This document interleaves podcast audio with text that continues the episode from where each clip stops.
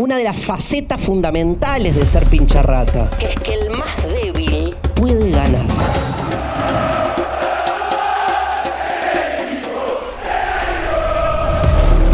La gente estaba recontenta. Estudiante, ganado en todo, fútbol y gana. En ningún otro deporte existe. La epopeya habla de nosotros. Habla de nosotros. Todas las etapas del club la- las viví todas.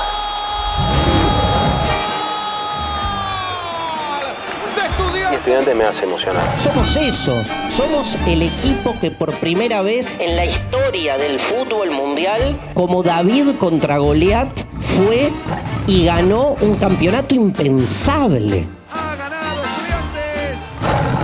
Hay hitos fundacionales que hacen a nuestro ADN, a nuestro ser pincharrata. Bienvenidos a los podcasts de Estudiantes de La Plata. Bienvenidos a casa.